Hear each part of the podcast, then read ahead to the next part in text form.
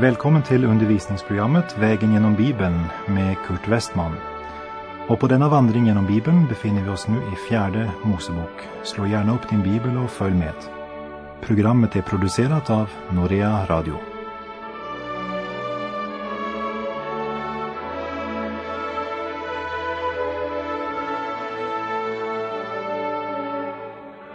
I förra programmet såg vi på kapitel 1 i fjärde Mosebok om hur Gud gav order om att i öknen mönstra alla vapenföra män. Och vi såg hur nödvändigt det var med släkttavlan och hur viktigt det var för varje israelit att veta vem han var och var han hörde hemma under ökenvandringen. I det här programmet ska vi se på det andra och tredje kapitlet i fjärde Mosebok. Vi börjar med kapitel 2, de två första verserna. Och Herren talade till Mose och Aron och sade Israels barn ska slå läger var och en under sitt baner vid det fälttecken som hör till deras särskilda familjer. Runt omkring uppenbarelsetältet ska de slå läger så att de har det framför sig. Israels barn ska slå läger var och en under sitt baner. De var alltså tvungna att veta under vilket baner de hörde hemma, under vilket baner de skulle kämpa. Och vad är det baneret? Är det en lärosättning eller ett teologiskt system? En viss församling? En organisation eller ritualer och ceremonier? Nej, en Jesu efterföljare kämpar inte under ett sådant baner. Som kristna ska vi inte strida för ett eller annat teologiskt system eller dess organisation eller aktivitet. Vårt baner är Kristus, den korsfäste och uppståndne. Jesus Kristus, Messias, Guds son som uppenbaras för vårt hjärta genom skriftens ord i kraft av den helige Ande. Tyvärr är det många bekännande kristna som glömmer korsets baner och kämpar under ett annat. Och mycket församlingsarbete är inte under korsets baner, men antingen under baneret som heter ritualer och ceremonier och ortodoxi eller under aktiviteter och underhållning. Men inte under den levande gemenskapen med den uppståndne. Man har glömt sin rätta viloplats, som det står i Jeremia 50, vers 6. En vilsekommen jord var mitt folk. Deras herdar hade fört dem vilse och lät dem irra omkring på bergen så strövade de från berg till höjd och glömde sin rätta lägerplats. Man är mera upptagen av alla aktiviteter än av att i stillheten ransaka sina hjärtan för att se om man står under korsets baner. Och till dessa säger Jesus som han sa till Marta. Marta, Marta, du gör dig bekymmer och oro för mycket men bara ett är nödvändigt. Och vi fortsätter och läser från mitten av vers 2 plus vers 3. Runt omkring uppenbarelsetältet ska det slå läger så att det har det framför sig. På framsidan österut ska Juda slå läger under sitt baner efter sina häravdelningar. Lägg märke till att när man ska slå läger så organiseras allt utifrån tabernaklet. Helgedomen är centrum. Var gång som Israels barn stannar för att slå läger så reser man först tabernaklet. När det är gjort placerar varje stam sig i förhållande till tabernaklet. Tabernaklet skulle alltid vändas så att tabernaklets ingång var vänt mot öster, mot soluppgången. Eftersom tabernaklets gudstjänst skulle peka fram emot och förkunna honom som skulle komma, rättfärdighetens sol. På framsidan österut ska alltså Mose och Aron slå läger och där ska också Juda stam slå läger. De har alltså sitt läger framför ingången till tabernaklet. Tabernaklets ingång, det är också en symbol för Kristus, som är den enda öppningen in till gemenskap med Gud. Och Aron, överste prästen, och Juda stam, den kungliga stammen, och Mose, profeten, ska slå läger österut framför tabernaklets ingång för att förkunna den kommande Messias tre ämbeten. Överste präst, konung och profet. Och för alla dessa stammar gäller denna regel. De ska orientera placeringen av sin lägerplats utifrån var tabernaklet står. Det vill säga helgedomen är centrum för hela deras liv och vandring. Är det Kristi ord och vilja som är centrum i ditt och mitt liv idag? Eller är det omvänt? Så vi tänker på allt annat först. Och om det blir tid och plats över får Gud den platsen. Runt omkring uppenbarelsetältet ska det slå läger så att det har det framför sig. Vi läser i fjärde Mosebok 2, vers 10.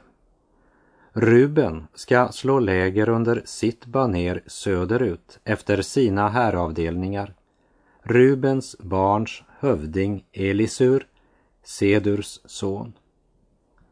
Rubens stam ska alltså lägra sig på södra sidan tillsammans med Simeons och Gads stam som vi kan se i verserna 12 och 14. Och vi läser från vers 17. Sedan ska uppenbarelsetältet med leviternas läger ha sin plats i tåget, mitt emellan de övriga lägren. I den ordning de slår läger ska de också tåga, var och en på sin plats under sina baner. När man vandrade från plats till plats så skulle det ske i en bestämd ordning. Det var fastställd var varje stam hade sin plats i tåget och leviterna hade sin plats mitt emellan de övriga lägren. Därför att de bar tabernaklet och var ansvariga för dess inredning. Därför är deras plats i mitten av tåget. Det vill säga förbundsarken och helgedom är medelpunkten. Och vi läser vers 18. Efraim ska slå läger under sitt baner västerut efter sina häravdelningar. På västra sidan så har Efraims stam sin plats tillsammans med Manasse och Benjamin som vi ser av verserna 20 och 22. Och vi läser vidare i vers 25. Dan ska slå läger under sitt baner norrut efter sina häravdelningar. På den norra sidan så lägrar sig Dan tillsammans med Aser och Naftali stam som vi kan se av verserna 27 och 29. De fyra väderstrecken, eller de fyra sidorna, hade var sin huvudfana eller huvudbaner. Dessutom så hade varje stam sin speciella mindre fana. De fyra huvudfanorna det fördes av Juda, Ruben, Dan och Efraim. Efter vad den judiska traditionen lär så hade Juda bilden av ett lejon på sin fana. Ruben av en människa, Dan av en örn och Efraim av en oxe. Samma bilder återfinner vi i beskrivningen profeten Hesekiel ger när han ser Gud i en syn som beskrivs i Hesekiel kapitel 1. Och Hesekiel säger i slutet av kapitlet, så såg det ut som tycktes mig vara Herrens härlighet. Och det visar oss att Herrens inrättningar på jorden är skuggor och avbildningar av den verklighet som är hos Gud i härlighet och oförgänglighet. Och hur underbar en bild än kan vara, så är den bara en skugga av det himmelska. Det finns inte ord på jorden som kan uttrycka den himmelska verkligheten. Därför säger också Hesekiel inte att han såg en eld, men att han såg något som såg ut som en eld. Det var det närmaste han kunde finna att beskriva det med. Och Hesekiel avslutar kapitel 1 med orden Och när jag såg det föll jag ned på mitt ansikte. Ja, inför hans tron böjer vi oss för hans majestät. Vi läser verserna 33 och 34. Men leviterna blev inte inmönstrade med de övriga israeliterna. Ty så hade Herren befallt Mose. Och Israels barn gjorde så, alldeles så som Herren hade befallt Mose. Slog de läger under sina baner och så tågade de var och en i sin släkt efter sin familj. Vi har i det förra programmet och i det här programmet sett att de måste veta vem de var och var de hörde hemma. De måste kunna sin släkttavla för att veta sin plats i lägret. De kunde inte dra ut i strid om de inte var säkra på vad som var deras plats. Och här tror jag att det är många troende som sliter med detta. Man har eh, inte fått hjälp att se vilken naturgåva eller eventuellt nådegåva man har och har inte fått vägledning när det gäller uppgiften i församlingen. Några känner sig slitna, missmodiga och överbelastade med uppgifter i församlingen medan andra känner det som de var överflödiga. Det är ingen som behöver dem. Eller på grund av brist i den bibelska undervisningen så tror de kanske att det finns ingenting som de duger till att göra. Men varje enskild människa har sin gudgivna plats i Jesu Kristi församling. Och all tjänst i församlingen ska styras och ledas av den helige Ande. Skriften säger i Första Korinthierbrevet 12, verserna 12 till 14. Ty liksom kroppen är en och har många delar och alla de många kroppsdelarna bildar en enda kropp, så är det också med Kristus. Med en och samma ande har vi alla döpts att höra till en och samma kropp, vare sig vi är judar eller greker, slavar eller fria, och alla har vi fått en och samma ande att dricka. Kroppen består inte av en enda del utan av många. När du placeras i den kroppen placerar Gud dig där för att du och de övriga lemmarna ska tjäna varandra, som det står i Petrus första brev kapitel 4. Tjäna varandra, var och en med den nådegåva han har fått, som goda förvaltare av Guds nåd i dess många former. Varje troende har en gåva. Du har en gåva. Och att praktisera och använda den gåvan är en del av din kristna gärning. I Första Korinthierbrevet 12 från vers 28 står det I sin församling har Gud gjort några till apostlar, andra till profeter, andra till lärare. Åt några har han gett gåvan att göra under, bota sjuka, att hjälpa, att styra, att tala olika slags tungotal. Kan alla vara apostlar eller profeter eller lärare? Kan alla göra under eller bota sjuka? Kan alla tala med tungor eller tolka sådant tal? Nej, men sök vinna de nådegåvor som är störst. Och då ska jag visa er en väg som är överlägsen alla andra. Kommer du ihåg Dorcas, hon som sydde kläder?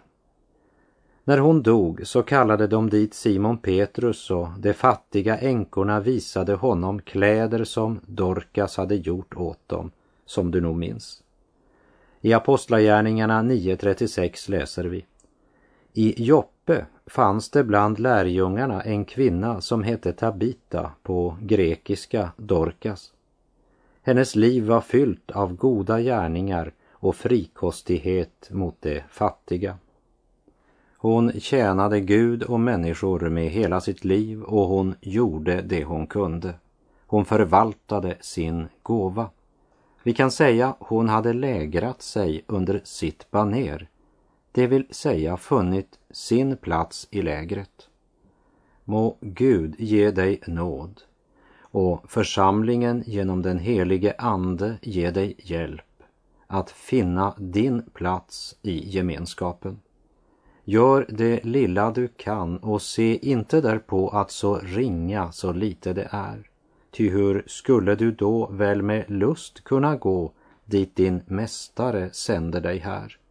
Är det uppdrag du fått än så ringa i sig och var glad att han gav det åt dig.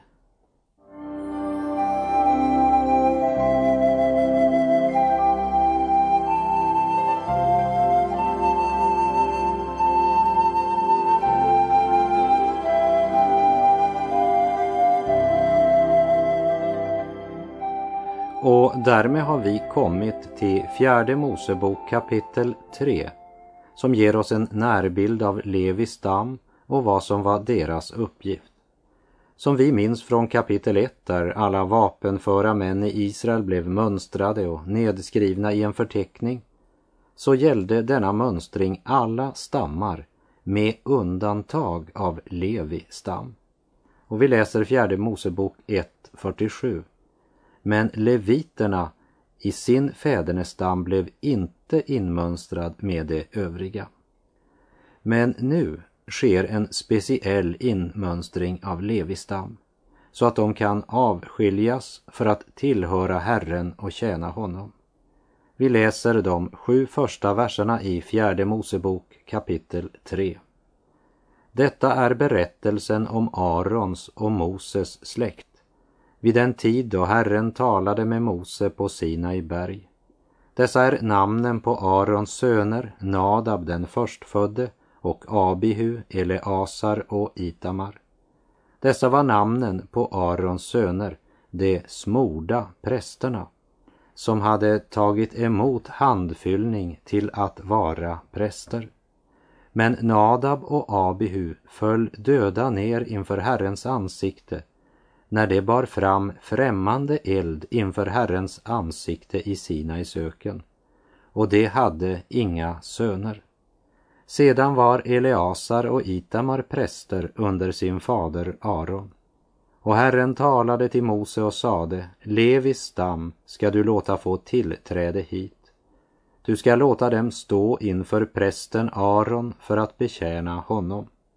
De ska iaktta vad han har att iaktta och vad hela menigheten har att iaktta inför uppenbarelsetältet medan de förrättar tjänsten vid tabernaklet. Leviterna blev givna åt överste prästen Aron för att hjälpa honom. Som troende i Guds församling är du och jag präster. Som sådana har vi givits åt vår store överste präst Jesus. Lyssna till Herren Jesus i hans översteprästerliga bön i Johannes 17, vers 6. Jag har uppenbarat ditt namn för de människor du tog ut från världen och gav åt mig. Det var dina och du gav dem åt mig och de har bevarat ditt ord. Det troende som kollektiv kallas för Kristi kyrka och har blivit givna åt Herren Jesus.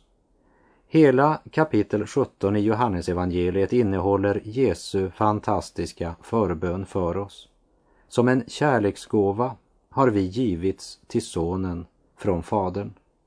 Och många av oss tycker väl kanske att det inte var så fin gåva han fick. Men då måste vi komma ihåg att det är inte vad vi nu är, men vad vi ska bli som präglar framtidsbilden. Samtidigt som vi måste säga att i vår tjänst för Gud är det viktiga vad vi är, inte först och främst vad vi uträttar genom den yttre verksamheten. Men att vi i vardagen verkligen lever i gemenskap med Jesus, vår överste präst som vi tillhör. Och leviterna, givna åt Aron, nämns ännu en gång i vers 9. Alltså ska du ge leviterna åt Aron och hans söner. Det ska vara honom givna som en gåva av Israels barn. Av Israels barn tar Gud ut en gåva åt Aron och hans söner. Och vi läser verserna 12 och 13. Se, jag har själv bland Israels barn tagit ut leviterna i stället för allt förstfött bland Israels barn, allt som öppnar moderlivet, så att leviterna ska tillhöra mig. Ty mig tillhör allt förstfött. På den dag då jag slog allt förstfött i Egyptens land helgade jag åt mig allt förstfött i Israel såväl människor som boskap. Mig ska det tillhöra, jag är Herren. Gud önskar att vi ska ge både oss själva och alla våra helt och fullt till Gud för att tillhöra honom. Och verserna 14 till 17. Och Herren talade till Mose i Sinai söken och sade inmönstra Levis barn efter deras familjer och efter deras släkter alla av mankön som är en månad gamla eller mer ska du inmönstra. Och Mose inmönstrade dem efter Herrens befallning som det hade blivit honom befallt. Och dessa var Levis söner efter deras namn, Gerson, Kehat och Merari. Det var tre huvudgrenar eller tre olika familjer i Levi stam. Det var familjerna till Levi tre söner, Gerson, Kehat och Merari. Gersons familj skulle ha sitt läger bakom tabernaklet västerut och ha vården om själva tabernaklet och dess täckelse, dess överdrag och förhänge för ingången till tabernaklet. Som vi kan se av verserna 21 till 26. Också Kehats familj räknas och mönstras. De ska ha sitt läger på södra sidan av tabernaklet.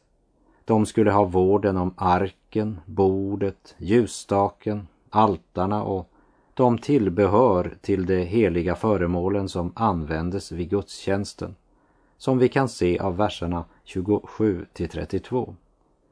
Även Meraris familj mönstras. De lägrade sig vid sidan av tabernaklet norrut och de skulle vårda bräderna till tabernaklet, tvärstänger, stolpar och fotstycken, så som det återges i verserna 33 till 37. Och vers 32 berättar, men överhövding för alla leviterna var Eleasar, prästen Arons son. Han var förman för dem som skulle ha vården om de heliga föremålen. Av vers 39 ser vi att alla inmönstrade av Levis stam utgjorde exakt 22 000. Och det är viktigt att ta med det när vi nu läser vidare. Vi läser från fjärde Mosebok 3, verserna 40 till 51. Och Herren sade till Mose, inmönstra allt förstfött av mankön bland Israels barn alla som är en månad gamla eller mer och räkna antalet av deras namn. Och ta ut åt mig, ty jag är Herren, leviterna istället för allt förstfött bland Israels barn. Likaså leviternas boskap istället för allt förstfött bland Israels barns boskap. Och Mose inmönstrade allt förstfött bland Israels barn som Herren hade befallt honom. Och det förstfödda av mankön, varje namn räknat särskilt, och det som var en månad gamla eller mer utgjorde så många som inmönstrades tillsammans 22 273. Och Herren talade till Mose och sa du ska ta ut leviterna istället för allt förstfött bland Israels barn. Likaså leviternas boskap istället för deras boskap, så att leviterna ska tillhöra mig. Jag är Herren.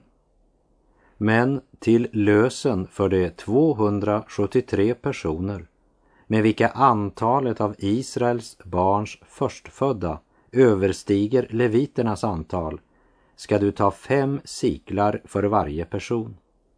Du ska ta upp dessa efter helgedomssikelns vikt, sikeln räknad till 20 gera, och du ska ge pengarna åt Aron och hans söner som lösen för det övertaliga bland folket. Och Mose tog lösensumman av dem som var övertaliga, när man räknade dem som var lösta genom leviterna. Av Israels barns förstfödda tog han pengarna, 1365 siklar efter helgedomssikelns vikt. Och Mose gav lösensumman åt Aron och hans söner efter Herrens befallning, så som Herren hade befallt Mose.